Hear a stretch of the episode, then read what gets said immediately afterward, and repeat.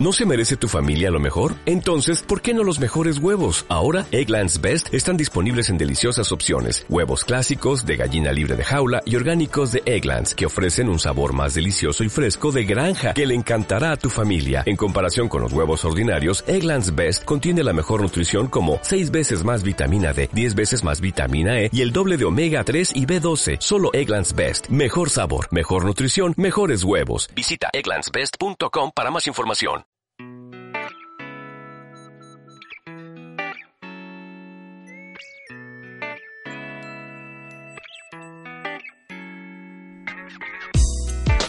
Política Agraria, Política Natural, un programa elaborado por Fundación Global Nature y producido por la agencia EFE, acción cofinanciada por la Comisión Europea.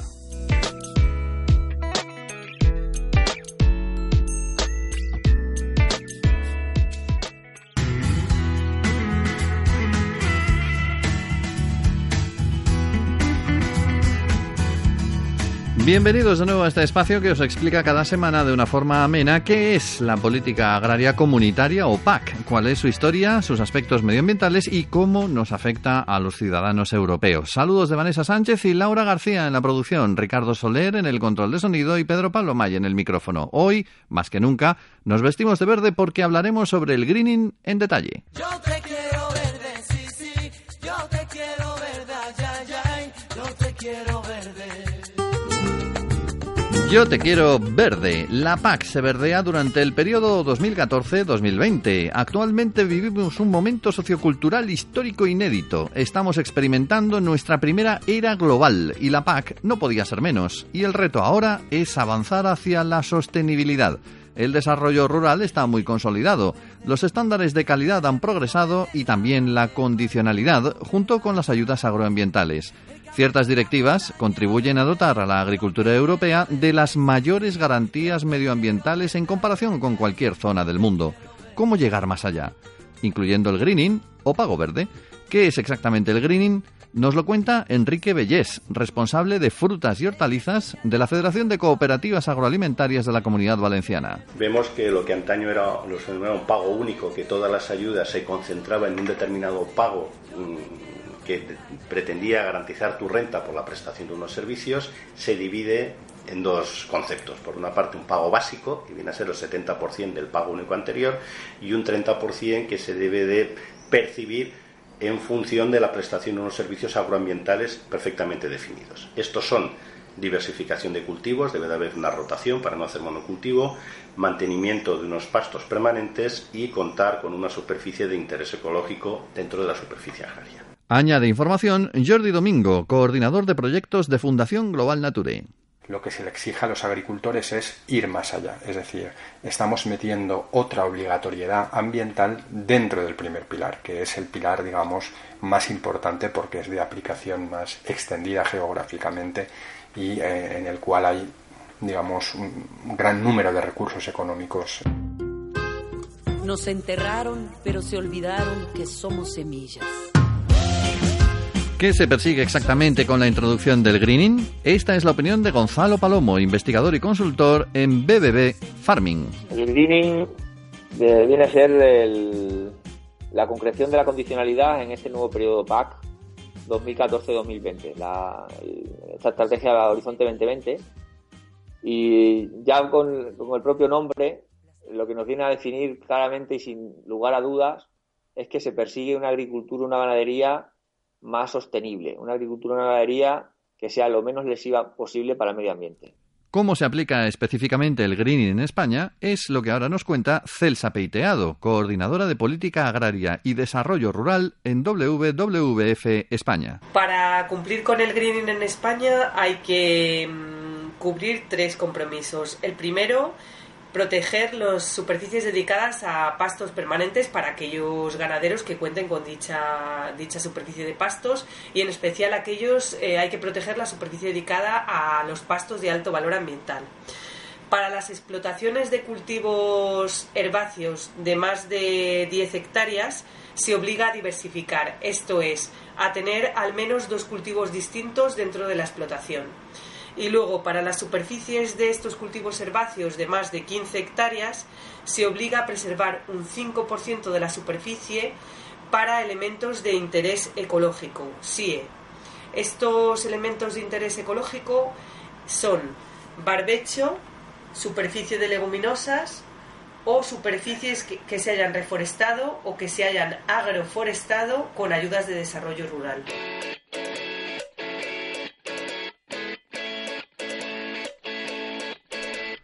La PAC se viste de verde. ¿Qué beneficios se esperan con la aplicación del greening introducido en la reforma de 2014? Contesta Eduardo de Miguel Beauscoechea, director gerente de la Fundación Global Nature. Evidentemente, mm, el greening va a tener o tiene ya un efecto positivo desde el punto, desde el momento en que eh, incorpora estas áreas de interés ecológico y mayores rotaciones en los terrenos.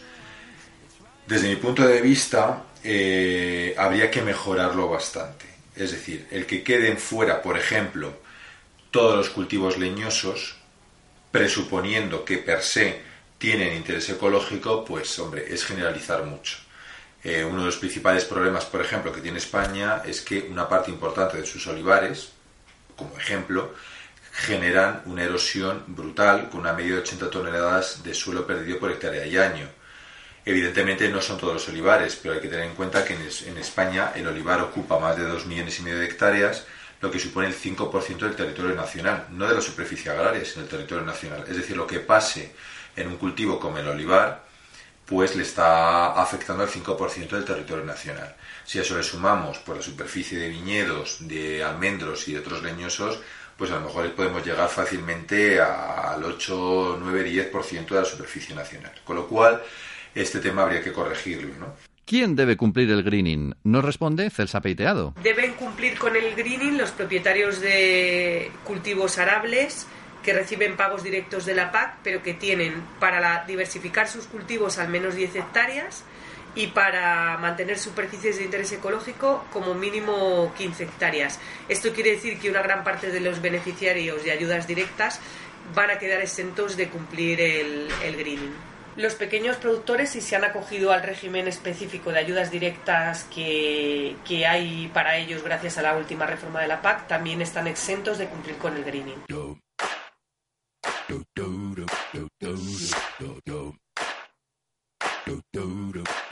Pero si ya se aplicaban medidas ambientales en el segundo pilar, ¿no es contradictorio pasarlas ahora al primer pilar? Lo aclara Juan José Oñate, profesor titular de Ecología en la Universidad Autónoma de Madrid. Hay una diferencia, como decíamos antes, hay se establece una especie de diseño, una arquitectura en distintos niveles, como si fuera una pirámide. En la base queda la condicionalidad, por encima eh, queda el pago verde. Eh, son ambas medidas obligatorias que no comportan una ayuda adicional para el agricultor, medidas que obligatoriamente tiene que cumplir si quiere recibir la ayuda y que garantizan unos niveles básicos de protección medioambiental en toda la agricultura europea. Por encima de ellos quedan las medidas agroambientales del desarrollo rural. Es decir, son medidas más exigentes en cuanto a los compromisos que se le exige a los agricultores y cuyo cumplimiento pues comporta una ayuda adicional. El agricultor, si voluntariamente decide acogerse a esas medidas agroambientales, cobra un dinero extra. ¿Y la agricultura ecológica también debe cumplir el greening? Ana Carricondo, responsable de Agricultura y Desarrollo Rural en SEO Life, nos da la respuesta. Pues no, igual que estos cultivos leñosos que hablábamos antes, la agricultura ecológica eh, también quedó excluida de cumplir el greening, el greening porque se entendía que bueno es un, un método de producción que ya cumple suficientes condiciones y requisitos que la hacen de por sí eh, positiva o por lo menos no perjudicial para el medio ambiente y por tanto se entendía que ya cumplían cumplían con, un, con las prácticas mínimas para tener un efecto ambiental positivo.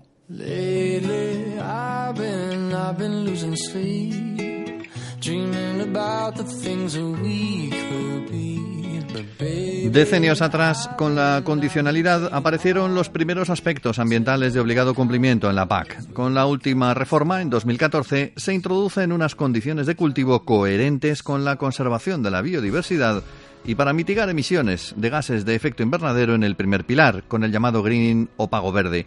¿Puede considerarse el greening una supercondicionalidad? Esta es la opinión de Juan José Oñate. No sustituye, como hemos dicho, la condicionalidad. Lo que se ha hecho ha sido mm, disminuir el- los, los contenidos de lo que era la condicionalidad anterior, se han disminuido claramente. Algunos de esos contenidos pueden considerarse cubiertos por el nuevo greening, pero mm, persisten algunos elementos pues que han quedado fuera, tanto sea de uno como de otro. De modo que realmente su papel como supercondicionalidad, pues bueno, puede considerarse un poco cuestionable. La bondad de los efectos de todas estas medidas acabarán viéndose en el tiempo reflejados en el estado de, de las poblaciones, por ejemplo, de las aves propias de medios agrarios, que es uno de los indicadores de desarrollo sostenible en la Unión Europea. Essa bola vai rolar. Mundo é um tapete verde. Quando a bola chega lá, coração fica na rede. ¿Qué otros cambios relevantes se han introducido en el primer pilar con la reforma del 2014? Lo cuenta Celsa Peiteado. El primer pilar incluye otros cambios relevantes después de su última reforma. El primero es crear un régimen para los pequeños agricultores que lo que persigue es simplificar un poco los trámites burocráticos que tienen que hacer las pequeñas explotaciones. Además, se crea una ayuda específica para jóvenes agricultores dentro del primer pilar de la PAC, que consideramos clave para apoyar este relevo generacional tan necesario en nuestro sector agrario y que sería aún más importante si se orientase a apostar por esta mm, eh, renovación generacional en explotaciones como las que están en Natura 2000 o en sistemas de alto valor natural. Por último, incluye una tercera novedad que son las ayudas a zonas con desventajas naturales que permitirían apoyar, por ejemplo, a estos sistemas de alto valor natural como los de la ganadería extensiva que están en riesgo de desaparición y que son productores de numerosos beneficios ambientales, pero también generadores de empleo en zonas remotas. Agricultores y ganaderos extensivos del suroeste nos cuentan cómo les han afectado los cambios introducidos en el primer pilar con la última reforma. Por ejemplo, Gonzalo Palomo Bizarro, investigador y consultor en BBB Farming. Se empieza a aplicar el coeficiente de admisibilidad de pastos, por ejemplo, ya de una manera taxativa.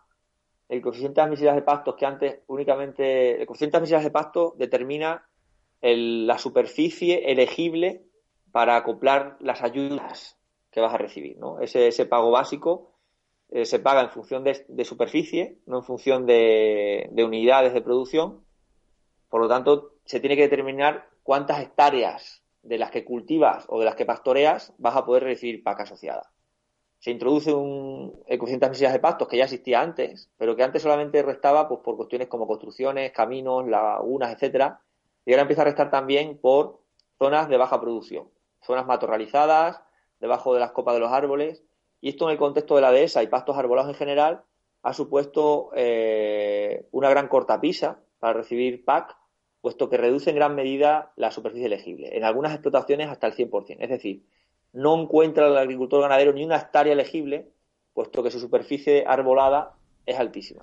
Antonio Gamonal, ganadero extremeño, añade. Hay un tema que nos ha afectado y nos ha afectado muy profundamente hasta el punto de que está siendo una de las, de las dificultades más importantes que tienen los ganaderos eh, eh, en su relación a, a, la PAC y es en definitiva el tema del CAP. Se supone que son, es superficie donde no crece pasto y que por lo tanto eh, no, no estaría dentro de las hectáreas admisibles en terreno de pastos.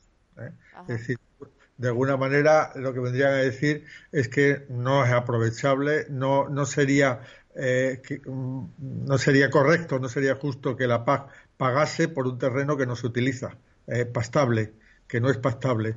Esto es eh, inaudito.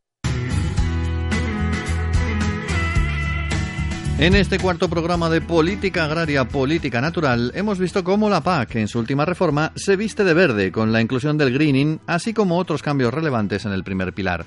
En los siguientes programas te contaremos más sobre esta política común y de cohesión, cómo ha quedado el segundo pilar con la reforma del 2014, así como casos reales de agricultura sostenible. Gracias por escucharnos. Puedes encontrar nuestros podcasts en nuestras páginas web www.fundacionglobalnature.org y fverde.com.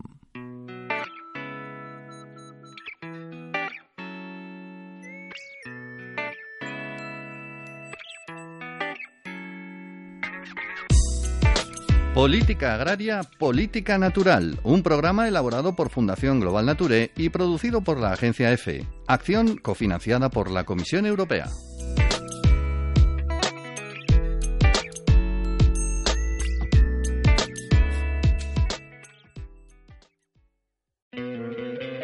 ¿No te encantaría tener 100 dólares extra en tu bolsillo? Haz que un experto bilingüe de TurboTax declare tus impuestos para el 31 de marzo y obtén 100 dólares de vuelta al instante porque no importa cuáles hayan sido tus logros del año pasado, TurboTax hace que cuenten. Obtén 100 dólares de vuelta y tus impuestos con 100% de precisión. Solo con Intuit TurboTax. Debes declarar para el 31 de marzo. Crédito solo aplicable al costo de la presentación federal con TurboTax Full Service. Oferta sujeta a cambios o cancelación en cualquier momento.